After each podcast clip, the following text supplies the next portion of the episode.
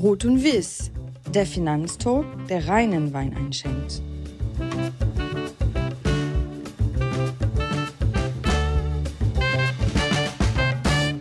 Ruth und Wies Goes Podcast. Moin, es ist wieder soweit. Ruth und Wies meldet sich aus der schönsten Stadt Deutschlands. Einen wunderschönen Abend aus Köln nach Staufen im Breisgau, der sicherlich schönsten Kleinstadt in Deutschland. Mein heutiger Gast ist Volker Schilling von der Greif AG. Volker, du bist Gründer, Hauptaktionär, Mitglied des Vorstandes und auf allen Bühnen in Deutschland unterwegs. Darauf werden wir später auch zurückkommen. Herzlich willkommen, lieber Volker. Ja, Olli, schön, dass ich bei dir sein darf. Vor allem in einem solchen schönen Format, wo ich meine zwei großen Leidenschaften, Wein und Finanzen, auch noch kombiniert vorfinde. Ich freue mich drauf. Na dann, Volker, hol den Wein. Es geht um dich. Wir müssen reden. Was für einen Wein hast du uns denn mitgebracht? Ja, da wir uns ja auch schon ein bisschen länger kennen und wenn wir uns dann schon mal treffen, sei es auch nur in einem Podcast, dann möchte ich dir doch was servieren, was nicht nur mir wunderbar schmeckt, sondern auch dir wunderbar mundet. Deswegen habe ich einen Wein vom Weingut Huber aus Malterdingen mitgebracht. Bernhard Huber, das Weingut, leider schon viel zu früh verstorben, 2014. Ich habe ihn selber noch kennenlernen dürfen und ich habe dir einen schönen Jahrgang mitgebracht, den 2018er. Und zwar nicht die alte Rebe, die du wahrscheinlich kennst, weil ich weiß, dass du sie selber auch im Keller hast, sondern den Schlossberg habe ich dir mitgebracht weil ich das nicht nur einen wunderbaren Jahrgang finde, sondern weil wir beide wissen, dass die Huberweine zu den besten Pinoirs, den besten Spätburgundern in Deutschland zählen und der Schlossberg von der Lage her natürlich nochmal ein unglaubliches Aroma entfaltet und im Glas und vor allem dann auf dem Mund natürlich eine wahre Gaumenfreude ist. Und den möchte ich heute Abend mit dir trinken. Na, da sage ich zum Wohl. Prost! Prost. Volker, meine kurze Zusammenfassung über all die Dinge, die man über dich wissen muss. Ja? Und Bitte. da kann ich all meinen Gästen schon mal sagen, es macht mein Leben deutlich leichter, äh, wenn man Gäste hat, die aktiv bei Social Media unterwegs sind. Und ich kann jeden nur einladen, folgt Volker auf seinem Twitter oder seinem Insta-Account da passiert wirklich was und dort kann man immer live erleben, äh, was für ein Tausendsasser der Volker ist. So, Volker, du bist der Mann der schönen Anzüge. Niemand oder wenige stehen mehr für das gute alte Tweetsacko als du. Auch mit Einstecktuch kann man dich immer wieder sehen. Du bist einer der talentiertesten Zauberer. Du liebst die Bühne, es ist dir gelungen, mit Kai Diekmann und Lenny Fischer einen Fonds aufzulegen. Da kommt man nicht von alleine drauf, dass diese beiden sich eine Boutique im schönen Breisgau als Partner suchen. Du hast eine tolle Whisky-Sammlung, bist ein begnadeter Koch, du bereist die Welt, du bist ein herausragender Tänzer, du bist Familienmensch und wenn man dich als Freund hat, hat man einen Freund fürs Leben. Volker, das ist die Außensicht auf Volker Schilling. Wie beschreibst du dich selber? Ja, es ist immer schwierig, wenn man selber über was ich sagen muss, vor allem wenn es so eine Lobhudelei vorneweg gab. Ja, da war ja wirklich gar nichts dabei, was ich. Wahrscheinlich sollte ich dir alle meine negativen Seiten mal erzählen, bei den vielen positiven, die du gerade genannt hast. Ähm, wie beschreibe ich mich selber? Ich glaube, dass mir am allerwichtigsten in meinem Leben, und zwar in allen Bereichen, ob es beruflich oder privat ist, sind mir Menschen. Mir sind Menschen am allerwichtigsten. Ich arbeite gerne mit Menschen, ich habe gerne mit Menschen zu tun, ich interagiere gerne mit Menschen, ich habe eine Freude daran, andere Menschen kennenzulernen. Und ich mag auch, oder ich bin neugierig auf diese Menschen. Ich glaube, das ist vielleicht etwas, was du sagtest, wäre so ein Tausendsasser. Ich glaube, es ist die schlichte Neugier bei mir ähm, auf anderes, auf äh, was ich noch nicht weiß, was ich noch nicht kenne, was mich vielleicht interessieren könnte. Und deswegen treibt es mich so nach draußen auch immer wieder ähm, in die Welt, um meine Neugier zu stillen. Und das ist vielleicht die Grundlage allen dessen, was mich, was mich ausmacht. Und für alle, die immer glauben, ich wäre so extrovertiert, weil sie mich eben immer nur nach außen gerichtet auch kennenlernen, teilweise eben auf dieser Bühne. Ähm, die kennen vielleicht den Volker Schilling nicht, der ich eher privat dann auch bin, der auch mal ruhiger sein kann, der auch mal ähm, für sich nachdenklich sein kann und auch in die Tiefe gehen kann, was viele vielleicht gar nicht so erwarten dann immer von mir. Ja. Malte hat in der Sendung 1 eine Frage gestellt, die mir so gut gefällt, ähm, dass ich die tatsächlich öfter verwenden werde. Mhm. Und äh, dementsprechend lasse ich die Frage von Malte jetzt per WhatsApp hier auch nochmal einspielen und hör sie dir einfach mal an und dann sagst du uns, äh, was da deine Antwort drauf ist. Welche Person ihn in seinem Leben maßgeblich geprägt hat und worüber er sich bei oder wofür er sich bei dieser Person rückblickend bedanken müsste. Oh, ja, also ich, ich glaube, da kann man, wenn man, ich bin jetzt auch schon ein halbes Jahrhundert alt, da glaube ich, ist einem nicht nur eine Person in seinem Leben begegnet, bei der man sich bedanken müsste. Da gibt es wahrscheinlich einige. Ähm, da wir aber ja nicht nur über mich reden, sondern ja auch so ein bisschen auch über die Finanzwelt, möchte ich da vielleicht mal eine rausgreifen, ähm, bei der ich mich gerne bedanken würde, aber es nicht mehr kann, weil sie gar nicht mehr unter uns weilt tatsächlich und ich weiß gar nicht, ob du ihn noch kennst und ich frag dich einfach mal. Sein Name war Dr. Albert Bruer. Sagt dir der Name noch etwas? Das muss ich negieren, nein. Ja. Dr. Albert Bruer war Herausgeber, er war Journalist und war Herausgeber der Finanzzeitschrift Performance. Und das war am Anfang eine Beilage, glaube ich, im Handelsblatt, später eine eigenständige Zeitung oder Zeitschrift. Und warum ich mich bei ihm bedanken würden, gerne wollen würde, wenn ich es noch könnte, ist tatsächlich die Tatsache, dass er der allererste war, der mir Mitte der 90er Jahre zugetraut hat, einen Fachartikel über Investmentfonds zu schreiben. Und in seiner Publikation habe ich damals, ich glaube es war 95, den ersten Beitrag geschrieben, den ersten analytischen Beitrag über Fonds und ich weiß noch genau, es ging um REITs. Also es war ein Beitrag über, über REIT-Fonds, die ja in den Mitte der 90er Jahre gänzlich unbekannt waren in Deutschland, äh, die ich dort analysiert und vorgestellt habe. Und das war, kam so gut an, dass daraufhin sehr viele sich gemeldet haben bei mir, ob ich nicht mehr Fonds analysieren könnte, bewerten könnte. Also ein Teil dessen, was ich heute auch tue, in, in diese Richtung, in die ich gegangen bin. Und daran ist auch eben dieser Dr. Albert Bruer schuld, der ähm, mir damals das zugetraut hat als ziemlich junger Schnösel, ohne dass er mich wirklich kannte, nach ein, zwei Telefonaten mit mir und vielleicht da dieses Potenzial erkannt hat. Und dafür möchte ich mich ganz herzlich, sofern er mir jetzt in diesem Podca Podcast zuhört, möchte ich mich ganz herzlich bedanken bei ihm. Äh, Volker, das ist tatsächlich eine schöne Geschichte, die ich, die ich ja auch in der Form nicht kannte. Äh, mhm. Aber da kann man sehr schön den, den Bogen spannen zu dem, was ihr bei der Greif, für die du ja letztendlich einstehst im Börsenbrief, dann habt ihr die Greifbar. Ihr habt so viele Sachen, die vielleicht gar nicht alle, alle da draußen kennen. Oder so viel, ich will es nicht literarisch nennen, aber so viele, so viele Themen, Finanzthemen, die ihr immer wieder äh, aufbereitet, äh, verschriftlicht. Äh, von da, die Geschichte kannte ich nicht. Das finde ich, finde ich spannend. Kommen wir zum Thema Wein. Du bist mehrere Jahre in unserer Branche, deutlich über 30. Ähm, was war denn die verrückteste Geschichte, die du zum Thema Wein und unserer Finanzwelt erlebt hast? Du Stones äh, oder wo dir jemand was vorgesetzt hat, wo du gesagt hast, boah, was ein Wahnsinn. Äh, beschreib mal. Wow, du hast Fragen, ey. Das ist ja mal.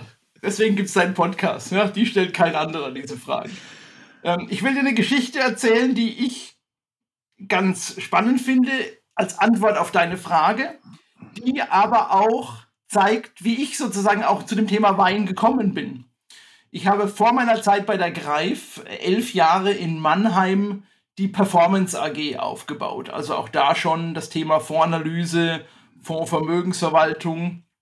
Und wir hatten ein schönes großes Büro in der Innenstadt in Mannheim. Du weißt ja, ist ja in Quadrate eingeteilt. ja. In O3 waren wir da und das war eine schöne Sache.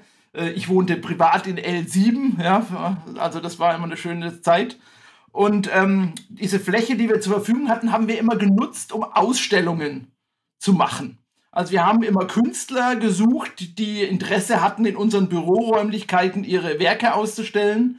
Und zur, zur Vernissage, so zur Eröffnung dieser Ausstellung sozusagen, haben wir auch immer diese guten Kunden eingeladen, die wir hatten, äh, um beides zu verbinden. Sozusagen das Nützliche mit dem Angenehmen. Und es kam eines Tages ähm, ein Kollege auf mich zu aus der Pfalz, der sagte, da gibt's einen, der malt Wein. Mhm. Und ich so, ja genau, wie du auch. Mhm. Wie, der malt Wein?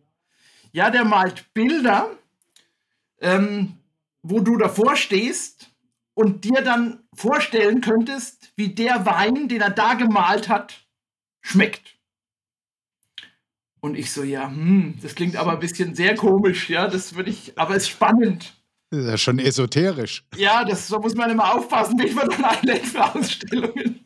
Und er sagt, komm, lass uns den mal besuchen und lass uns das mal anschauen. Sein Name für die alle, die gerne mal gucken wollen, Martin Dating heißt er, äh, in der Pfalz und ist auch bekannt dafür, dass er wirklich viel Ahnung über Wein hat.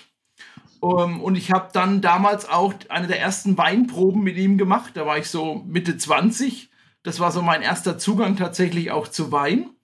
Und es ist tatsächlich so, dass er Weine in diesen Farben, die wir ja oft auch zur Beschreibung von Weinen nutzen, ja, welche mhm. Farbe hat er oder äh, nach welchen Früchten schmeckt er oder nach welcher Beschaffenheit oder welche Gerüche, welches Bouquet er hat, das hat er alles in ein, in ein Gemälde gebracht auf Leinwand. Und du konntest wirklich davor stehen und konntest überlegen, diese grellen, hellen Gelbtöne, das muss wohl ein spritziger Wein sein, der äh, aber auch vielleicht eine fruchtige Komponente hat, weil da unten noch irgendwelche Beeren zu sehen sind oder was auch immer. Also du konntest dir wirklich Gedanken machen. Und ich fand das einfach total verrückt und crazy. Und da ich so neugierig bin und verrückte Ideen gerne umsetze, habe ich gesagt, komm, das lass uns das machen. Aber die, das Beste wäre, wie wäre es denn, wenn man dann im Anschluss, wenn man vor dem Bild steht, den Wein auch noch probieren könnte? Also haben wir tatsächlich eine Ausstellung gemacht und haben zur Vernissage so ein kleines Brettchen neben dem Bild montiert an der Wand, wo okay. wir die Flasche draufgestellt haben. Und jeder Besucher konnte dann mit seinem Weinglas, was er bekommen hat, am Eingang sozusagen sich erst das Bild anschauen und überlegen, wie wird der wohl schmecken, dieser Wein, und konnte ihn dann nachprobieren und sozusagen abgleichen, ob das tatsächlich so ist, was er selbst aus diesem Bild hier rausgelesen hat. Und das, fand, das war nicht nur eine crazy Idee, das war auch tatsächlich etwas, wo viele unserer Gäste gesagt haben, Mensch, total crazy, total irre. Ähm, das hat mir total gut gefallen. Das ist mal was ganz, ganz anderes.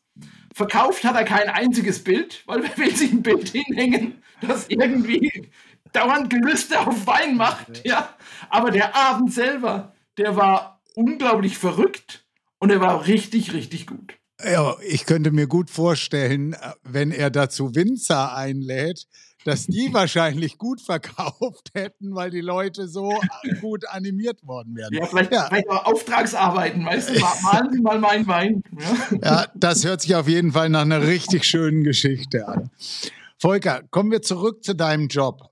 Sag, mhm. was sind für dich oder euch bei der Greif AG aktuell die großen Themen der Investmentbranche? Wie stellt ihr euch darauf ein? Wie geht ihr es an? ach, wenn man älter wird, dann stellt man fest, dass die großen Themen der Investmentbranche ein halbes Jahr schon wieder ein alter Hut sind und man nicht dauernd dem hinterherrennen sollte, was die Branche meint, dass die wichtigste Thema gerade ist.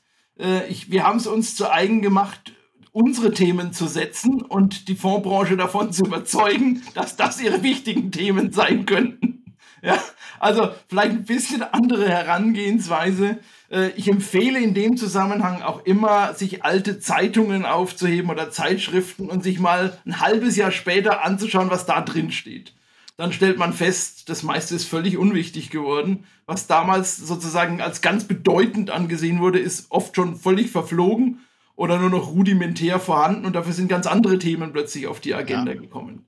Natürlich gibt es sowas wie Zeitenwende. Wir haben ja selber eine Zeitenwende-Roadshow gemacht, wo sich vieles verändert. Aber das sind langfristige Prozesse ja auch über, über vielleicht über ein Jahrzehnt hinweg.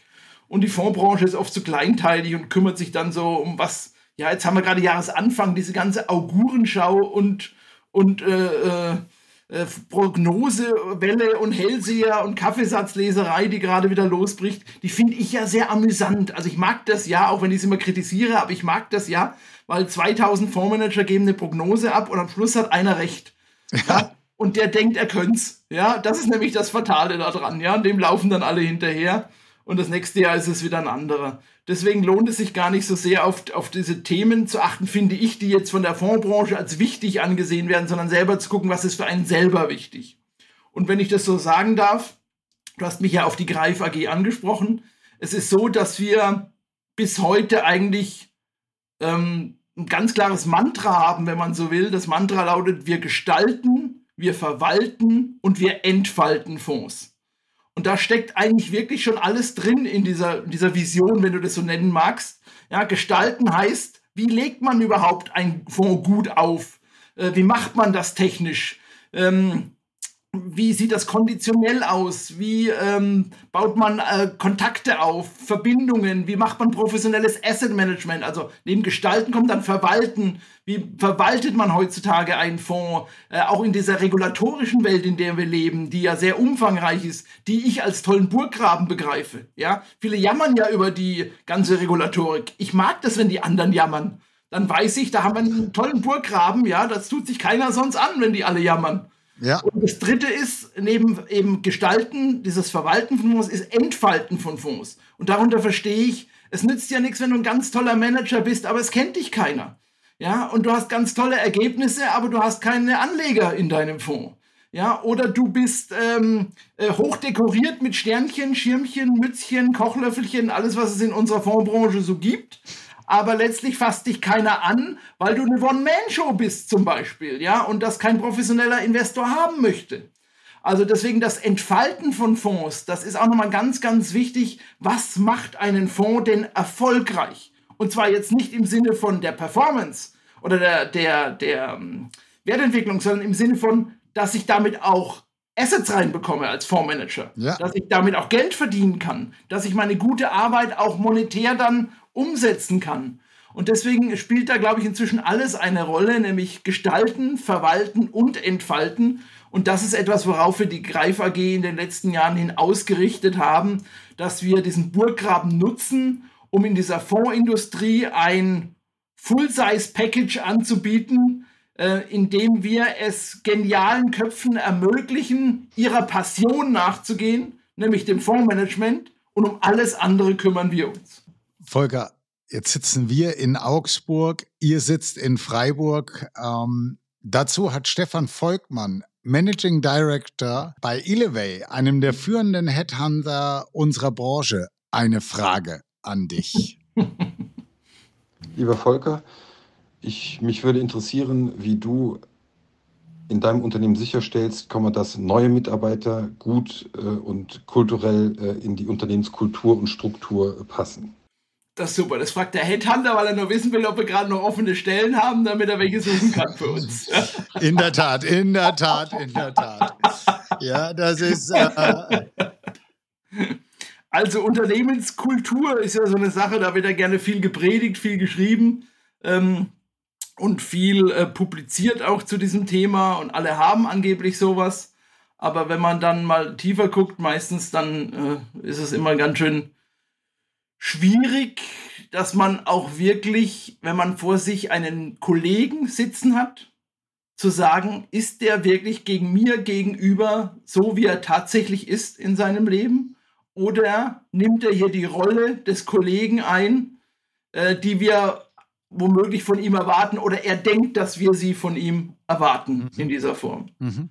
Und ich sagte dir ja vorhin schon, dass ich gerne mit Menschen arbeite, dass es auch bis heute so ist, dass dass alle Menschen, die hier in meinem Unternehmen arbeiten, das sind auch alles Menschen, wo ich sagen würde, mit denen würde ich auch jederzeit privat ähm, ein Trinken gehen, ähm, was anderes machen, als nur hier zusammen zu arbeiten. Und das ist ein Luxus, dass ich den habe, das finde ich klasse. Das ist etwas, was sich verändert hat im Laufe der Zeit, weil man jung ist da möchte man vieles unbedingt machen, da geht man Kompromisse ein, da ähm, versucht man vielleicht auch Dinge, wo man vielleicht schon vorher weiß, vielleicht mache ich es doch nicht, aber ich will es mal probieren. Und der Luxus der, des Alters ist die Erfahrung. Und diese Erfahrung ist ähm, etwas, die man nur dann erlangt, wenn man ähm, eigentlich diese wiederkehrende Erfüllung von Erwartungen einfach schon vorher steuern kann, indem man sagt, ich lasse manche Dinge weg, das mache ich nicht, und ich beschäftige mich mit anderen Dingen etwas lieber. Und das Thema, jetzt möchte ich es noch ganz konkret beantworten. Natürlich haben wir so einen Onboarding-Prozess, ja, wo jemand, wenn er zu uns kommt, natürlich das ganze Onboarding durchläuft. Das klingt ja schon so furchtbar technisch, ja. Da hat man ja gar keine Lust mehr fast, äh, dass, dass man da noch weitermacht. Äh, das sind aber oft eben die quantitativen Sachen. Mhm. Und die qualitativen Sachen, die finde ich, kann man nicht per Knopfdruck erzeugen. Also das heißt, eine Unternehmenskultur kann nicht durch Verordnung, durch ein Unternehmenshandbuch oder durch ein äh, Vorschriften oder irgendwas erzeugt werden, sondern ich finde, eine Unternehmenskultur kann nur im Miteinander erzeugt werden. Und zwar indem man vielleicht auch selbst vorlebt, was man auch von anderen erwartet. Und bereit ist, auch als Verantwortlicher einzugestehen, was man alles nicht kann. Um auch den anderen zu zeigen, du, es wird von dir nicht erwartet, dass du fehlerlos bist, dass du perfekt bist. Ich erwarte von meinen Kollegen auch, dass sie Fehler machen. Weil wenn sie kein, bereit sind, nicht Fehler zu machen, werden sie nicht versuchen, neue Ideen umzusetzen oder Risiken einzugehen ähm, oder etwas Neues zu erfahren. Und das ist gar nicht so einfach in unserer Branche, weil wir beide wissen, dass Risiken in unserer Branche allgemein als berechenbar gelten. Ja. Und jeder, wir extrem oft auf die Nase fallen, weil wir feststellen, dass es dann doch nicht so ist. Und Menschen dann immer scheuer werden gegenüber eben auch, was die anderen Kollegen sagen oder was man einem Chef sagen kann oder nicht. Ja.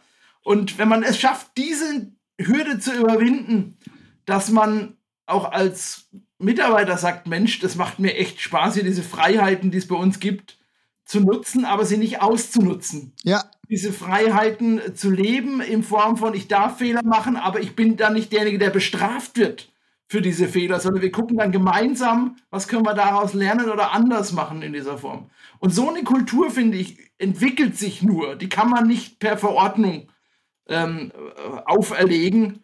Und deswegen ist es ein fortlaufender Prozess, der auch aus meiner Sicht wahrscheinlich nie aufhört. Ja, und hat ganz, ganz viel mit den Menschen, die oben am, im Unternehmen sind, zu tun, weil ansonsten, es muss immer vorgelebt werden. Das, was du gerade sagst, ja. muss den Menschen mit auf den Weg gegeben werden, dass das die Kultur ist, die in diesem Unternehmen vorherrscht. Und die Leute müssen es einfach auch erfahren. Aber wenn ich da noch was ergänzen darf, ich bin fest der Überzeugung, dass du nicht Chef bist, weil du sagst, du bist der Chef. Richtig. Oder ich habe den Titel auf meiner Karte oder ich bin der Hauptaktionär oder was auch immer, sondern nicht du machst dich zum Chef, sondern die Kollegen, die bereit sind, dir zu vertrauen und dir zu folgen, die machen dich zum Chef. Ja. Nicht du kannst das erreichen in irgendeiner Form. Das machen die Menschen, die ich um mich herum habe, die einen wahnsinnig tollen Job machen, um mir den Rücken frei zu halten, dass ich solche lustigen Podcasts mit dir machen kann, die machen mich zum Chef und nicht ich. Und das finde ich wahnsinnig klasse, wenn man diesen, diese, diesem Gedanken mal folgt und das umdreht. Dann bin ich Dienstleister hier für meine Mitarbeiter. Ja? Und das ist dann spannend und das macht dann auch richtig Spaß. Und Volker, du bist ja nicht nur Dienstleister für deine Mitarbeiter und du kannst nicht nur in lustigen Podcasts mitmachen. Ich sprach oben davon, dass du auch als Zauberer auftrittst. Kannst du unseren, unserem Publikum mal erklären, in welcher Größenordnung man sich das vorstellen darf und wie es überhaupt dazu gekommen ist? Ja, das ist etwas, was viele nicht wissen grundsätzlich nicht wissen, einige etwas wissen, einige etwas vermuten und ich selten wenig in meiner beruflichen Karriere in der Finanzwelt über meine Entertainment-Karriere im Showbusiness gesprochen habe. Ja? Und du willst heute mal rauskitzeln. Ja? Genau. Deswegen reden wir da mal drüber und dann werde ich das mal für alle aufklären, damit alle das mal wissen und künftig da vielleicht dann auch ähm, äh, gut damit umgehen können. Ja? Ich habe das deswegen immer jahrelang sehr stark getrennt, weil ich nicht wollte, dass man äh, mich nur aus Entertainment-Gründen kennt und mir keine Kompetenz zutraut. Also es ist ein schmaler Grad, wenn du Unterhaltung machst, aber eben auch Wissen vermitteln möchtest, dann ist es schon gut. Man kann mit Infotainment viel erreichen und du weißt, ich nutze das ja auch in vielen meiner Vorträge. Aber wenn man es übertreibt, dann gilt man als lustiger Onkel, aber ohne Kompetenz. Und da wollte ich nie hinkommen. Deswegen habe ich das immer sehr dosiert eingesetzt. So, jetzt holen wir mal aus.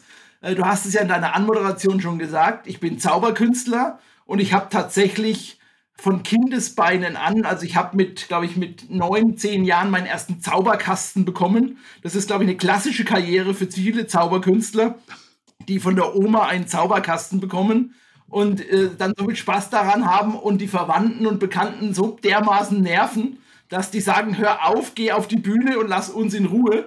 Ähm, so dass ich tatsächlich so mit elf so meine ersten kleineren Auftritte im Familienkreis und dann so in Vereinen und so weiter gemacht habe. Und das Glück hatte, auch jemanden kennenzulernen, der tatsächlich professioneller Zauberkünstler gewesen ist, äh, deutscher Meister war, der eine eigene Zauberschule betrieben hat und bei dem ich tatsächlich, bis ich 14 Jahre alt war, also drei Jahre lang, eine Ausbildung über die Techniken, die Praktiken, die Gedankenwelt, die Philosophie äh, der Zauberkunst. Und zwar der unterhaltenen, also das, was wir als Zauberkünstler, wir reden hier nicht über irgendwelche Magie oder schwarze Magie oder sonstige Verschwörungssachen. Wir reden hier über klassisches Entertainment, äh, so wie es Siegfried und Roy getätigt haben, jahrelang in Las Vegas. Ähm, aber natürlich auf einem ganz anderen Level damals. Und ich hatte das Glück, ich bin wie du aufgewachsen in Franken. Und zwar hatte ich das Glück, in einem Kurort aufzuwachsen. Ja, das, ich sag mal den Namen, schöne Grüße auch an Bad Königshofen im Grabfeld. Ja, das damals war im Grabfeld wirklich das, der Name Programm, weil das war Zonenrandgebiet zu meiner Kindheit. Ja, da war wirklich nicht viel los, aber es war ein Kurort und da gab es äh, unheimlich viele Kurhäuser und das war für mich ein Riesenglück, weil ich als junger, junger 13-, 14-Jähriger da bei diesen ganzen Tanztees und bei diesen ganzen äh, Kurschattenveranstaltungen ähm, immer sozusagen auftreten durfte. Na, neben dem Alleinunterhalter dann irgendwie so 10 Minuten, 20 Minuten Zauberei, die ich dann gemacht habe. Und warum betone ich das so, dass das gut ist? Weil Zauberei ist wie alles, was du in deinem Leben machst. Du wirst nur richtig gut, wenn du es oft machen kannst, wenn du viel üben kannst, wenn du einfach oft vor Publikum stehst, wenn du Sachen ausprobieren kannst, wenn dir auch mal was schief geht und, und, und. Und durch diese Kurgäste, die alle zwei Wochen neu kamen, ja, konnte ich immer das gleiche Programm immer und immer wieder machen in unterschiedlichen Kurhäusern und hatte damit tatsächlich so viel Erfolg, dass ich, dass ich da schon tolles Geld verdient habe, Taschengeld quasi, was ich natürlich sofort alles wieder in die Zauberei reingesteckt hatte. Und ähm, natürlich war klar, dass nach meinem Abitur ich äh, äh nicht Zauberkünstler werden kann. Das konnte ich keinem antun. Also habe ich eine ordentliche Bankausbildung gemacht bei der Deutschen Bank und habe auch damals schon in der Bewerbung, da wird man ja oft auch so nach Hobbys gefragt oder sowas, und dann kam immer auf Zauberei das Ganze und ich habe gemerkt, dass die Zauberei bis heute mir in meinem Leben unheimlich viel genützt und geholfen hat, ähm, um im Gespräch zu sein, ins Gespräch zu kommen oder im Gespräch zu bleiben, tatsächlich. Ja. So wie heute ja mit dir jetzt auch ja. wieder. Und das ist ganz spannend. Also ich konnte da in einem Bewerbungsgespräch so viel über Zauberei erzählen, habe einen kleinen Trick gemacht, die waren alle total begeistert von mir, also haben sie mich genommen bei der deutschen damals. Ich habe auch einen ordentlichen Eingangstest gemacht und und und. Ähm, aber ich will dir nochmal sagen, das ist etwas, das ist unique. Und ich bin dann nach Mannheim gegangen zum Studium und hatte keine Einkünfte mehr. Und dann habe ich mich tatsächlich entschlossen, mit einer Agentur zusammen, die mich vermarktet hat, äh, Zauberei etwas professioneller zu betreiben um damit meinen Lebensunterhalt für das Studium eben auch zu verdienen. Und habe dann tatsächlich mit dieser Agentur bis zu 200 Auftritte pro Jahr gemacht. Äh, bei allen möglichen Veranstaltungen. Du fragtest mich nach der Dimension. Also natürlich gab es die typischen Privatfeiern wie Hochzeiten. Ja. Ich glaube, ich war in meinem Leben schon auf 300, 400 Hochzeiten oder sowas, ja.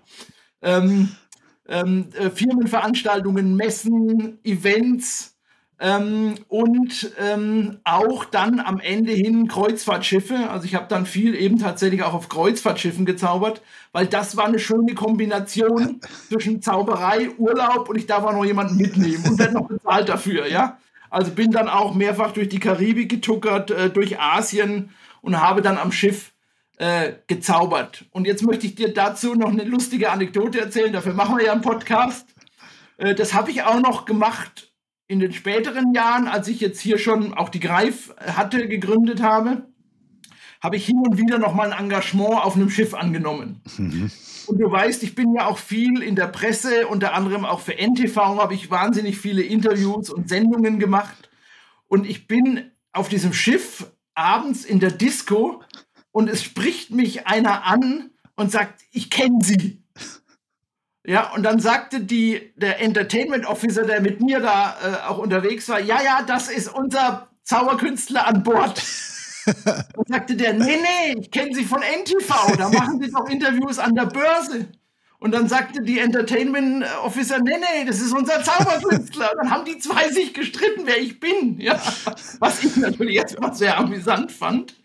Und dann habe ich beide aufgeklärt, tatsächlich dass es eben noch ein, ein zweites Leben gibt ähm, und waren beide sehr verdutzt sozusagen, weil diese beiden Dinge oft, man kriegt sie nicht so schnell zusammen, sagen wir mal so. Ich hatte auf dem Schiff tatsächlich auch schon das Erlebnis, dass ein Herr zu mir kam und sagte, äh, das war toll, was Sie da auf der Bühne gemacht haben. Ich kenne Sie auch irgendwo her, aber ich weiß nicht wo.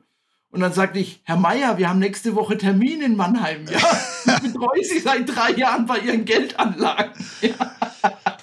Das konnte der nicht übereinander bringen, weil es so zwei völlig unterschiedliche Welten tatsächlich sind. Und das ist etwas, was ich heute natürlich nur noch als Hobby betreibe. Ich bin glücklich, einen Sohn zu haben, der tatsächlich mit meinen vielen Requisiten, die ich im Hause habe, Spaß daran hat, auch selbst zu zaubern. Das freut mich natürlich auch. Und ich mache hin und wieder äh, noch äh, Auftritte für Ängste, Freunde, für äh, vielleicht auch verlockende Angebote, ja, warten, was da noch kommt.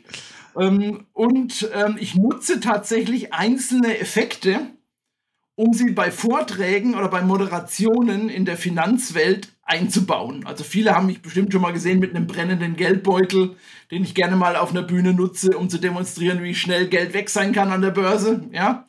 Ähm, oder mit einem Rubik's Cube, mit so einem Zauberwürfel, wie schnell man den lösen kann, beziehungsweise andere Nummern damit macht, dass die identisch sind mit anderen äh, äh, Würfeln. Also ich, ich nutze es dosiert, um etwas zu machen, was in unserer Branche häufig fehlt, nämlich keinen kack langweiligen Vortrag, ja. sondern einen Blitz zu haben in diesem Licht, in diesem dunklen Raum, meine ich, einen Blitz zu haben, um alle mal plötzlich in der Aufmerksamkeit zu haben. Also ich setze sowas dosiert ein, um plötzlich zack die Aufmerksamkeit des Publikums zu haben, um sie dann auch zu halten. Die jahrelange Bühnenerfahrung, die ich durch die Zauberei hatte, die war mir natürlich unglaublich hilfreich im Umgang mit Menschen auf einer Bühne oder mit Publikum, mit dem ich weiß, gut umzugehen, Aufmerksamkeit zu steuern oder auch zu lenken und das natürlich dann auch einzusetzen für meine Fachvorträge tatsächlich. Und es ist heute noch so, ich weiß nicht, du hast ja auch schon hunderte, tausende wahrscheinlich von Vorträgen gehört. Ähm, es bleiben dir, sind wahrscheinlich dir nicht viele in Erinnerung geblieben von den Dutzenden von Vorträgen, die du allesamt gehört hast. Ich habe heute noch Leute, die zu mir kommen, Herr Schilling, ich habe Sie vor 15 Jahren in Mannheim gesehen. Ähm, da haben Sie einen Backstein aus, aus Ihrem Sakko geholt oder sowas. Ja? ja. Also die Leute wissen zwar vielleicht gar nicht mehr den Inhalt, aber sie wissen diesen Moment noch. Ja. Und das ist natürlich etwas, und jetzt sind wir wieder bei den Menschen. Du hast es vorhin gesagt, ich bin, das klingt vielleicht etwas arrogant, aber so meine ich es gar nicht. Ich bin zu einer eigenen Marke geworden für die Greif. Ja, mein Gesicht wird häufig ähm, mit der Greif verwechselt, sodass mich viele Menschen ansprechen, Herr Greif. Greift. Sagt dann immer, macht nichts, Frau Fidelity oder so, ja. Aber äh, es wird tatsächlich, ich werde manchmal als Marke mit dem Unternehmen verwechselt, weil das eben sehr präsent ist, mein Gesicht nach außen. Und das zeigt, dass es funktioniert und ich, wär, ich würde lügen, wenn ich nicht sagen würde, es macht mir ja auch Spaß, sozusagen auch ähm, das einzusetzen. Volker, was ich wirklich spannend finde, ich hatte mir für dich eine Frage notiert. Äh, du hast es geschafft, dass du immer wieder auch von anderen Gesellschaften als Moderator gebucht wirst. Ja. Was glaubst du, woran das liegt? Ich würde sagen, die Frage ist äh, umfänglich beantwortet. Ich kann aber noch was hinzufügen. Ich glaube, das ist ein wichtiger Punkt, woran das liegt. Bitte. Moderatoren, die gut sind, gibt es viele. Ja. Fachexperten im Finanz- und insbesondere im Fondsmarkt, die gut sind, gibt es auch viele. Aber die Kombination, dieses Fachwissen zu haben, auch kritische Fragen zu stellen, auch, auch nachzubohren, auch mal hinter die Kulissen zu gehen in einem Interview und trotzdem aber unterhalten zu bleiben. Diese Kombination, die glaube ich, gibt es nicht so häufig. Es gibt ein paar, ich, ich, mag ein paar Kollegen, die das auch sehr gut machen, ja. äh, aber die gibt es nicht so häufig. Und das ist auch der Grund, weshalb mich Häuser wie äh, Fidelity, äh, äh, Aramea, Hansa Invest, Universal Investment, wie sie alle heißen, engagiert haben, um tatsächlich das auf die Bühne zu bringen dann ja. auch. Ja? Und ich versuche auch immer Ideen einzubringen, um mal anders zu sein als andere Dinge. Ja, ich habe dieses Speed Dating mit ins Leben gerufen für Fondsmanager da war am Anfang, uh, können wir das machen? Ist das nicht zu unseriös und so weiter? Also es gibt immer wieder Ideen, die ich versuche dann auch in die Branche reinzutragen und manchmal findet sich einer, der mutig ist und der mit mir solche Ideen dann auch umsetzt. Auch umsetzt. Apropos mutig, Olli. Apropos mutig. Du hast mich jetzt auf die Zauberei angesprochen und du wolltest, dass ich das heute erzähle, damit das alle auch mal genau wissen. Auf geht's. Deswegen habe ich mir überlegt, wir machen einen Trick zusammen. Jetzt im Podcast. Jetzt live im Podcast. Ich bin ich glaub, gespannt. Ich weiß nicht, ob jemals ein Zauberkünstler im Podcast einen Zaubertrick gemacht hat. Ich habe mich auch gefragt, funktioniert das überhaupt? Kann man in einem Podcast einen Zaubertrick machen? Na, ich bin gespannt. Ja, habe ich mir was überlegt. Ist, jetzt bist du neugierig. Auf geht's. Jetzt drehen wir den Spieß um. Pass auf, wir zwei. Hast du was zu schreiben? Nein. Ja, dann musst du das alles im Kopf machen. Oh. Dann bin ich mal gespannt. Ich habe tatsächlich also, nichts zu schreiben hier, okay? Ja, ja, das ist hier gut vorbereitet, junger Mann. Pass auf, digital. Du, denkst, du denkst an eine Zahl zwischen 50 und 100 und ich denke an eine Zahl zwischen 50 und 100. Ja? ja? Du darfst eine bitte nicht verraten. Ja. Aber du musst sie dir behalten, weil wir brauchen sie noch. Ja. Gut. Ich sag dir jetzt meine. Und dann addierst du beide Zahlen. Meine Zahl ist 87, an die ich gedacht habe. Ja. Hast du beide Zahlen addiert? Ja. Dürfte wahrscheinlich eine dreistellige Zahl geworden sein. Ja. Ja.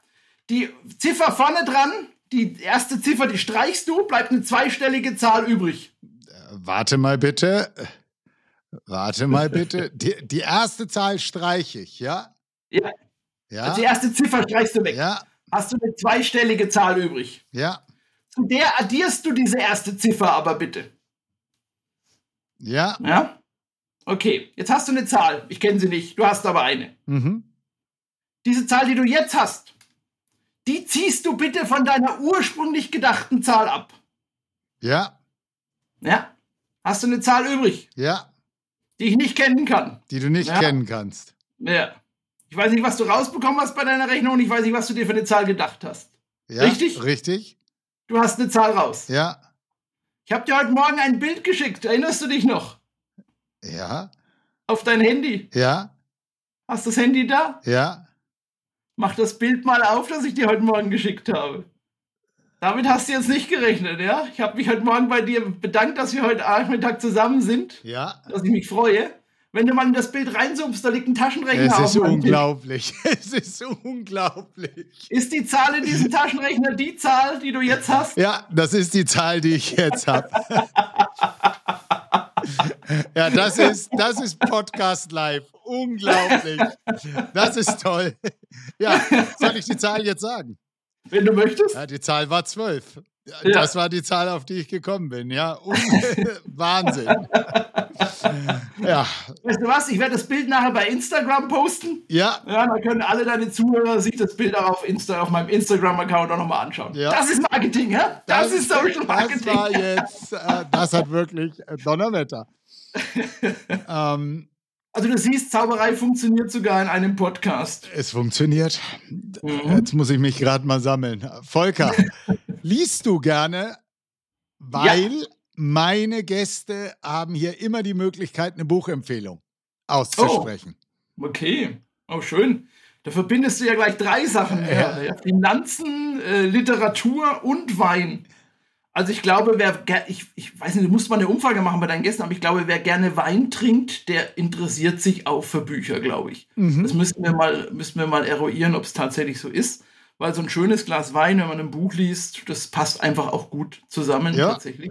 Ich bin auch einer, der noch haptisch liest, also der gerne ein Buch in der Hand hat und auch gerne noch umblättert in dieser Form. Ich habe aber in letzter Zeit fast nur Sachbücher gelesen. Und jetzt gebe ich dir eins mit, das finde ich toll.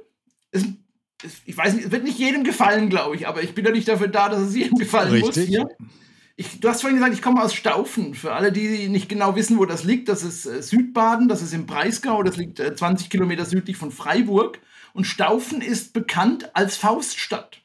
Warum? Der historische Faust hat in Staufen gelebt, tatsächlich. Die Figur des historischen Alchemisten Faust, der damals bei einer Explosion ums Leben kam, das war tatsächlich in Staufen. Und ähm, Goethe hat eben dieses, diese, dieses äh, Thema aufgegriffen und hat daraus eben den Faust geschaffen. Es gibt aber auch viel andere Literatur zu diesem Thema. Aber Goethes Faust ist ganz interessant in Hinblick, und jetzt kombinieren wir das wieder zum Thema Geld. Es gibt ein wunderschönes Buch, das heißt Magie und Geld. Ja, jetzt kommt alles zusammen hier. Die Zauberei, ja, äh, das Geldthema, äh, meine Heimatstadt hier, Staufen, Faust als Thema. Warum? Magie und Geld ist von keinem geringeren geschrieben als von Professor Binzwanger. Also einem Ökonomen aus, äh, der in der Schweiz gelehrt hat tatsächlich. Sein Sohn lehrt heute äh, auch noch als Ökonom. Ähm, und Binzwanger hat eine interessante Parallelität zwischen dem Gedankenwelt des Geldes und der Gedankenwelt Goethes Faust geschaffen. Okay. Die unglaublich spannend. Das klingt jetzt ein bisschen strange, ja, aber finde ich total klasse, das zu lesen, vor allem wenn man eben auch Goethe mag, wenn man Faust mag und wenn man sich mit Finanzthemen beschäftigt, dann war das eines meiner spannendsten Bücher tatsächlich, Sachbücher äh, in, den, in den letzten äh, Wochen, die ich gelesen habe. Wenn es etwas populärwissenschaftlicher sein soll, ja, äh, kann ich empfehlen, Die Macht des Schlechten. Die Macht des Schlechten. Die, die Macht des Schlechten klingt auch schon nach einem super Titel, ja. Äh, das okay. ist äh, von Baumeister und noch ein zweiter Autor fällt mir gerade nicht ein. Ähm, äh, Finde ich auch ganz spannend, gerade in solchen Phasen, wo wir so destruktive Welt um uns herum vorfinden. Ja. ja so nach dem Motto, alles ist gerade irgendwie schlecht und am Untergehen und es wird eh nichts mehr werden und wir an der Börse wissen ja, alle paar Jahre äh, kriegen die Crash-Propheten dann auch mal recht und dann denken sie, es muss immer so sein und, ähm, und in seinem eigenen Umfeld und man jammert ja gerne und und und. Und dieses Buch ist deswegen so gut, weil es äh, von einem Wissenschaftler, von zwei Wissenschaftlern geschrieben ist, die das, die das untersucht haben, wie gute Nachrichten auf Menschen wirken und wie schlechte Nachrichten auf Menschen wirken. Und dann kommt dieses 3 zu 1, 4 zu 1 Prinzip, ja, das drei schlechte Nachrichten, äh, du brauchst drei gute, drei, vier gute Nachrichten, um eine schlechte Nachricht aufzuwiegen. Ja. Dass wir also völlig, völlig, eine völlige Wahrnehmungsillusion haben, äh, wie uns schlechte Nachrichten beeinflussen. Und wir merken es oft gar nicht. Und dieses Buch deckt das so wunderbar und schonungslos auf, aber eben auch sehr unterhaltsam. Und es geht eben nicht nur um Finanzmärkte, sondern es geht um alltägliche Dinge, wie wir uns eigentlich durch die Macht des Schlechten beeinflussen lassen, was total doof ist. Und da steht auch drin, wie wir uns aber dagegen wehren können. Und das finde ich einfach sehr, sehr, sehr, sehr spannendes Buch. Ich würde sagen, ein super Tipp für die Finanzwelt. ja. Volker, du hast vorhin über das Thema Speed Dating gesprochen. Mhm. Ähm, das mache ich jetzt in mehreren verschiedenen Rubriken mit dir. Wir kommen mhm. jetzt zu einer Weinrubrik. Ich nenne dir vier Gelegenheiten und du sagst mir, mit wem du dabei was trinken würdest. Oh, okay. Du sitzt in einer lauen Frühlingsnacht am Gardasee. Also da würde ich mit Sicherheit mit meiner Frau sitzen. Ja, ich wüsste gar nicht, mit wem anderen ich da sitzen sollte. Und mit ihr würde ich wahrscheinlich, wenn es eine Sommernacht ist, einen schönen, gekühlten Sauvignon Blanc trinken, der eine wahnsinnig irre, blumige Note hat, aber so ein Ticken Ticken kühler ist, als vielleicht man ihn servieren würde, weil er in so einer lauen Sommernacht dann einfach nochmal besonders gut schmeckt. Das ist schön. Montag, 20 Uhr, immer noch im Büro, kein Ende in Sicht. Also so wie heute. So wie heute. so wie heute. naja, ich würde, da würde ich eher ein Feierabendbier tatsächlich bevorzugen. Also da würde ich zu unserem Kühlschrank hier gehen im Büro. Da liegt nämlich immer ein paar, paar Flaschen Waldhaus drin. Ja, machen wir mal ein bisschen für Werbung für Bier hier. Äh, schönes Bier aus dem Schwarzwald und so unfiltriert, ja, das Rote muss man da ja. trinken. Ja, und das ist so etwas, wo man dann einfach sagen kann, wenn ich jetzt immer noch um diese Uhrzeit im Büro sitze, dann ist das die Belohnung dafür, dass ich so lange hier noch gesessen bin und ähm, damit einen Abschluss des Tages habe. Na, dann habe ich jetzt äh, noch mal ein, ich gehe davon aus, die, die eine Antworthälfte kenne ich, das hoffe ich zumindest. Der Kamin ist an im Hause Schilling. Samstag, 21 mhm. Uhr und die Kinder sind aus dem Haus. Also Samstag, 21 Uhr, kann ich mir gar nicht vorstellen, dass wir am Kamin sitzen. Da sind wir wahrscheinlich noch irgendwie äh, gut am Essen, weil wir gekocht haben. Wir kochen am Wochenende gerne zusammen, äh, nehmen uns Zeit wirklich für, für ähm, gemeinsames Kochen, gemeinsames Essen. Ähm, dazu würde ich dann wahrscheinlich, wenn es ein schönes Essen ist, einen guten Rotwein bevorzugen. Da würde ich unsere Marke bevorzugen, Olli, 66 Grad. Ähm, das ist schön. Wenn man schon selbst gemeinsam einen Wein macht, dann finde ich, ist es wichtig, auch zu wissen, wie der schmeckt. Vor allem in welchem Stadium er gerade wie schmeckt. Ja, das finde ich ja ganz wichtig. Da würde ich vielleicht sogar, wenn das ein schöner Samstag war, vielleicht sogar noch mal eine Flasche aus 2015 rausholen, die ich noch habe. Und noch mal gucken, wie der tatsächlich sieben Jahre später schmeckt, äh, als er auf die Flasche gekommen ist. Und dann der Reihe nach natürlich jeden Jahrgang immer, immer wieder zur gegebenen Zeit rauskramen. Wenn das aber so ein Samstag war, du kennst die, wo man unterwegs war, weil man noch im Gartencenter das besorgen musste, weil man noch die Verwandtschaft hier auch noch auf dem Weg mitgenommen hat, weil man eigentlich irgendwie alles noch machen musste, um den Garten in Schuss zu halten und äh, das Haus zu reparieren. Und man fix und fertig da vorm Kamin sitzt, da würde ich tatsächlich einen guten Lagavulin ja. äh, bevorzugen, der mir nochmal das mm. Gefühl gibt, dass dieser Tag auch so produktiv war, dass ich auch etwas höherprozentiges verdient habe. Dann bin ich jetzt gespannt auf die letzte Antwort. Das Ende einer Roadshow naht. Nur noch eine Hotelnacht. Ja, jetzt, man muss ein bisschen aufpassen, wenn man so viel erzählt, dass man nicht als Alkoholiker abgestempelt wird, was man alles trinkt hier. ich würde sagen, da geht es in eine Bar ja, weil wenn man in Städten ist, ähm, du weißt das selber, die Hotels sehen oft nach Einheitsbrei aus, sind ja. ein bisschen langweilig. Deswegen versuchen wir schon immer irgendwie noch ein pfiffiges Hotel zu finden, wo man vielleicht äh, eben nicht den 0815 Standard bekommt, aber oft ist es ja so, man checkt dann irgendwie um 10 ein und ist eh um 7 schon wieder weg. Ähm, deswegen ist die, das wichtigste Kriterium Sauberkeit. ja, alles andere kann man dann verschmerzen, tatsächlich. Aber ich würde sagen, wenn das in einer, in einer Stadt ist, so war ja deine Frage, dann gibt es da auch immer eine gute Bar. Ähm, und am liebsten tatsächlich mit jemandem, der in dieser Stadt lebt. Der also einen empfehlen kann, in welche dieser Bars man geht. Ja. Und lädt ihn dann am besten mhm. dazu ein, nimmt ihn mit. Mhm. Und dann trinkt man das, was er sagt, das muss man hier trinken. Ja. Mhm. Danke. Kleines Rätsel. Es gibt einen anderen wirklichen Entertainer, Vollprofi und Führungskraft in Freiburg. Eine Idee, wen ich meinen könnte? Ja, den Fußballtrainer des SC Freiburg. Ah, genau. Christian Streich. Und das haben wir nicht abgesprochen. Nein, nein. Ja, mit, wir äh, haben nichts abgesprochen. Volker, was verbindet euch? Oh, uh, das ist, ich, ich, also die Sprache ist, ist, es nicht. Nee, das ist, um es ganz ehrlich zu sagen, das ist eine zu große Ikone hier in dieser Region, dass es sich auch nur annähernd geziemt, sich damit in irgendeiner Art und Weise zu vergleichen. Ich, ich bewundere ihn eher, und zwar für diese unglaublich, und ich glaube, das, das würde ich nie schaffen, wie er das hinbekommt, für diese unglaublich bodenständige Art, so grundlegend normal zu sein und das aber auch in einer Selbstverständlichkeit von den Menschen um ihn herum zu erwarten. Also dieses, was machen Sie nach einem gewonnenen Spiel gegen den FC Bayern, zu sagen, ich fahre nach Hause, weil meine Frau eine Suppe gekocht hat. ja.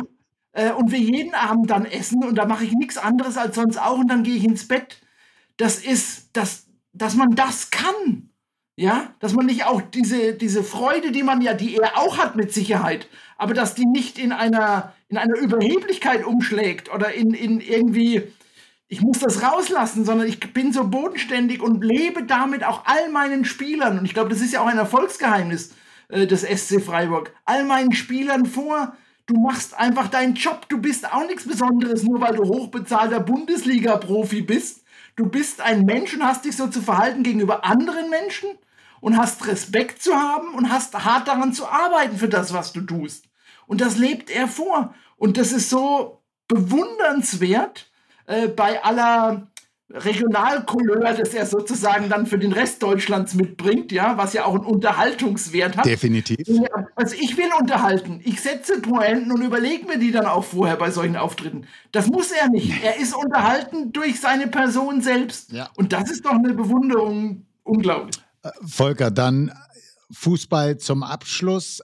Generell bist du interessiert am SC Freiburg? Und wenn ja, ähm, schaffen die Freiburger das Wunder. Ich meine den Sprung in die Champions League. Ich habe tatsächlich gestern in einem Podcast gehört, dort hat ein wirklicher Fußballfachmann, wenn es die denn gibt, äh, die steile These verwendet, dass Freiburg bis am Ende um die deutsche Meisterschaft mitspielen würde. Ja, das ist ja meine Wette sozusagen, die ich am Laufen habe ich mag ja Underdogs, ich mag ja schwarze Schafe, ich mag ja die, die sozusagen anders sind als andere. Das ist wohl meine Neugier da drin. Und deswegen ähm, äh, ist das sozusagen meine Wette, dass der, der SC Freiburg das schafft, was, glaube ich, mal ein, ein ähm, britischer Verein geschafft hat, der überhaupt nicht auf die Agenda stand, hier äh, Meister zu werden. Leicester. Dass das dem S genau, dass das S dem SC Freiburg auch mal gelingen könnte. Ähm, und natürlich, wenn man hier sein Büro, ich habe ja mein Büro hier in Freiburg, meine Firma, man kann hier nicht anders als SC Freiburg-Fan zu sein. Ja, das ist einfach nicht nur ein liebenswerter Trainer, das ist auch eine liebenswerte Mannschaft. Ich glaube, es ist ein bisschen so wie, wie Malte war bei dir, wie mit St. Pauli. Das ist so ein, ja, eine eigene Welt, ja, die der SC Freiburg hier mitbringt. Ja. Und die ist sehr liebenswert. Der SC Freiburg wird auch, glaube ich, von vielen gemocht, die nicht hier leben und, ja. und die, die aber Respekt zollen für die Arbeit, die man hier leistet, gerade im Nachwuchsbereich. Und eben auch als Underdog dann diesen Erfolg aktuell auch zu haben. Streich würde wohl sagen, Champions League, Champions League, wir machen das nächste Spiel, ja, und jetzt konzentrieren wir uns darauf. Ja, also das ist äh, ähm, diese Bescheidenheit, die, die, er einfach dann immer mit sich bringt. Ähm, ich finde es toll, wenn das tatsächlich der Fall wäre und, und wenn wir, wenn es tatsächlich so eine verrückte Sache wäre, dass wir da deutscher Meister werden. Ich kann für mich beantworten, ich bin ein absoluter Fußball-Laie der keine Ahnung hat von Fußball im weitestgehenden Sinne als das, was man sozusagen sowieso mitbekommt. Und deswegen bin ich wahrscheinlich der beste Experte für Prognosen in der Fußballindustrie, weil ich wahrscheinlich genauso falsch liege oder richtig wie, wie alle, alle anderen, wie alle anderen. glauben, Ahnung davon zu haben. Was ich aber mache, ich, ich habe ja über die Jahre hinweg gelernt, ich bin ja ein kluger Kopf, ich merke mir immer zwei, drei schlaue Sätze, die andere sagen damit ich die bei gegebenen Anlass dann anbringen kann, weil man wird ja als Mann ausgegrenzt, wenn man nicht irgendwas zu Fußball auch sagen das kann. Hilft, ja? Das hilft. Volker, ähm, der Stefan Volkmann hat noch eine Frage für dich zum, zum Thema Heimatverbundenheit. Wenn du da noch ganz kurz zwei, drei Sachen zu sagen kannst. Ich spiele dir erstmal die Frage ein. Und zu guter Letzt noch die Frage, was dich besonders an deiner Heimat, an der Region, an der Gegend äh, fasziniert und was dir am besten gefällt. Das sind viele Dinge tatsächlich, aber er sagte, was mir am besten gefällt. Ja, genau. Und das kann ich sogar ziemlich gut beantworten. Ähm, ich bin wahrscheinlich auch so wie du viel unterwegs und man kommt in viele Städte, man kommt auf viele Veranstaltungen, man steht dann auch, so wie ich, oft im Mittelpunkt, man hat viele Gespräche, man hat Trubel, wirklich ganz viel Trubel um sich herum. Und ich genieße es unglaublich, wenn ich hier in diese Region zurückkomme, in dieses Südbaden, dieses, dieses Einfache, dieses Ruhige, dieses manchmal vielleicht auch etwas, viele sagen dann, ah, es ist ein bisschen langsam hier oder so, ja, so ein bisschen, ja, äh, äh, so gemächlich. Aber genau das ist es, was mir so gut tut, wenn man eben so viel unterwegs ist und wenn man eben so viel äh, Trubel hat, dann ist es dieses Entschleunigte hier, dieses Runterkommen, das ist für mich unfassbare Medizin oder Aura oder wie man das auch immer nennen mag, was mir unglaublich gut tut, zurückzukehren zu einer Basis, äh, zu einer Bodenständigkeit, wie wir sie auch gerade besprochen haben, zu einer Art, ja, ich brauche nicht viel. Ich brauche dann meine Familie mhm. um mich herum. Ich brauche auch diese Ruhe dann und einfach auch Normalität. Mhm. Man kommt ja auch, du kennst das auch, man kommt oft auch mit Personen zusammen, die sehr vermögend sind, die dann in irgendwelchen reichen Ghettos wohnen. Ja, wo es darum geht, noch schöner zu sein, noch größer als der andere, Bussi Bussi da und den muss man sich noch vorstellen und den muss man kennen und so weiter. Und wenn man dann nach Hause kommt und dann die Tür aufmacht und jetzt übertreibe ich mal und dann heißt, komm, jetzt sofort rein, bring mal den Müll raus, das wird fertig hier. Ja. kenn ich, kenn ich. dann ist das genau diese Bodenständigkeit, die ich meine. Ich bin da nichts Besonderes. Und das klingt jetzt vielleicht komisch, aber das tut mir total gut. Ja. Volker, bevor wir zum Ende kommen, kommen wir zur Rubrik Poesiealbum. Und jetzt ist es ich ganz. Hab ich habe noch eins tatsächlich aus meiner Kindheit. Ja, da werde ich dich jetzt ich auch wieder... auf Twitter gepostet, tatsächlich als Fundstück der Woche. Ja? Da werde ich dich jetzt auch wieder hinverführen. Was jetzt wichtig ist, schnell antworten, nicht politisch, das, was du fühlst und am liebsten ein Satz antworten okay. oder ein oh, Wort ein antworten. Für mich ganz schwierig, ja? ein Satz. Deswegen gebe ich es mal vor. Dein Lieblingsland? das fies, das fies. Ich mag so viele Länder. Das ist, ah, ist das gemein. USA. Okay. Dein Lieblingswein? Da gebe ich dir nur die Rebsorte. Ein, tatsächlich ein Sauvignon Blanc. Okay. Dein Lieblingsessen? Das immer, ich bin so gemein, wenn man so, wenn man so vielfältig ist, dass man sich auf eins festlegen muss. Ja. Weißt du? Ja. Das ist ja. Aber das ist im Restaurant ja auch so, ne? dass man sich irgendwann auf ah. eines festlegen muss. Ah, ich, ich mag hier eine regionale Sache sehr gern. Das, das nennt man, das heißt ja überall anders. Bei uns heißt das Fleischküchle. Ja. ja das sind Frikadellen, das sind ja. Aber ich mag sie besonders, wenn sie natürlich von meiner Frau gemacht sind. Das ist. Ja, das toppt alles. Okay. Was möchtest du noch erleben? Oh, ich möchte tatsächlich erleben, dass ich mit meiner Frau all diese Länder noch bereisen kann, die uns auf unserer Liste noch fehlen. Ähm, dass wir all diese Ideen und Abenteuer, die wir uns gemeinsam mal in ein Buch notiert haben, dass wir die noch angehen können und dass wir dabei noch so viele Erlebnisse haben, die man einfach als einziges wirklich behalten kann, weil ich kann mir für Geld alles Mögliche kaufen, das interessiert mich aber nicht. Äh, ich habe jeden Tag beruflich mit Geld zu tun. Mich interessieren Erlebnisse, mich interessieren die gemeinsamen Dinge, die ich tatsächlich in der Liebe und mit meiner Frau noch erleben kann. Für wen würdest du gerne mal kochen? Na, für dich habe ich ja schon gekocht. in der Tat. Ich würde gerne mal kochen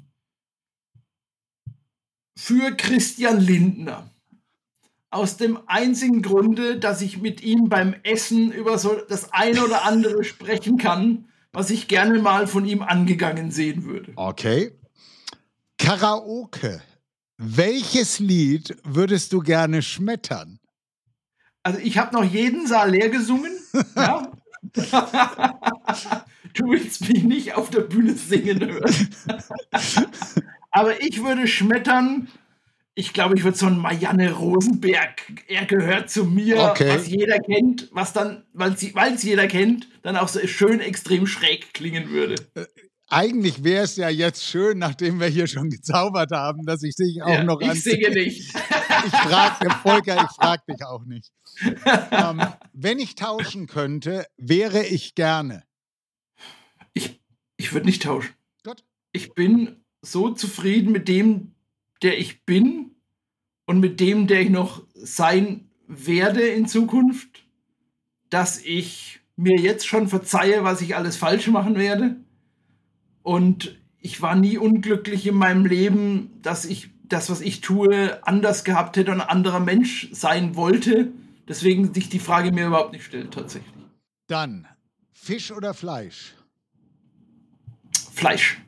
Trüffel oder Currywurst? Trüffel. Getrüffelte Currywurst. Italien oder Spanien? Ah, ah, ah, das ist hier. Ah, ah, egal, Hauptsache Paris. Weißwein oder Rotwein? Ah, oh, Im Sommer weiß, im Herbst und Winter rot. Okay. Volker, ich habe ja gesagt, äh, ich habe dich gestalkt auf Instagram. Wie haben dir die Weine in Südafrika gefallen? ja, ich habe auch vorhin lange überlegt, ob ich Südafrika als Land angeben soll, weil das ist schon, ah, das ist ein tolles Land. Ja, insbesondere wenn man eben auch Weinliebhaber ist und ich weiß, du warst ja auch gerade erst wieder da. Das ist, äh, wir müssen das gemeinsam nochmal erleben, In würde ich vorschlagen. Fall. In jedem Ja, Fall. also die Kombination, die man in Südafrika vorfindet. Also machen wir mal unsere Themen heute ganz kurz. Ich mache es ganz kurz durch. Geld. Es gibt ja kaum noch Währungen, die schwächer sind als der Euro. Der Rand ist eine solche. Also es lohnt sich, nach Südafrika zu gehen, um Richtig. dort Urlaub zu machen. Richtig? Das zweite ist Vielfalt. Ja, also von der Stadt, Kapstadt bis hin zu Safari äh, und Tierwelt, bis hin zu Meer ähm, und, und Wassersport, äh, Dschungel, äh, äh, aber eben auch Wein in Stellenbosch, in Franschhoek. Man hat eigentlich alles vor Ort, was einem so richtig Spaß und Freude machen kann. Ja. Also da auch ein Haken dran. Und, und das dritte ist, ich weiß nicht, wie es dir ging. Ich habe so viel freundliche Menschen kennengelernt äh, in Südafrika. Ähm, auch gerade wieder, auch, und das ist ja immer wieder interessant, wenn man in die Welt hinausgeht, auch gerade Menschen, die nicht viel haben, denen es deutlich schlechter geht, die aber eine so unglaubliche Herzlichkeit haben, die einem das, was wenige, was sie noch haben, sogar noch teilen würden mit dir. Ja, das ist äh, so unglaublich. Und da gilt dieser alte Spruch von Alexander von Humboldt, du musst die Welt anschauen, damit du eine Weltanschauung bekommst. Und ich würde sagen, das müssen wir auch unseren Kindern immer wieder sagen. Geht raus in die Welt. Ja, wer Freunde in der Welt hat, der führt keinen Krieg. Und das, glaube ich, ist ein ganz, ganz wichtiger Punkt. Ja.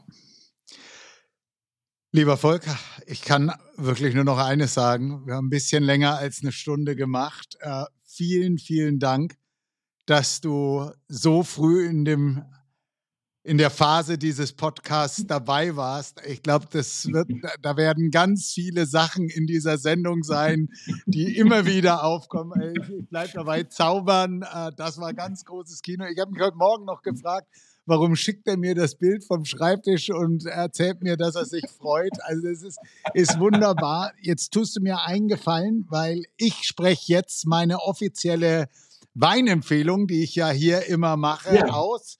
Und du überlegst dir noch eine Frage für einen meiner nächsten Gäste in der Zeit. Ja, meine heutige Weinempfehlung.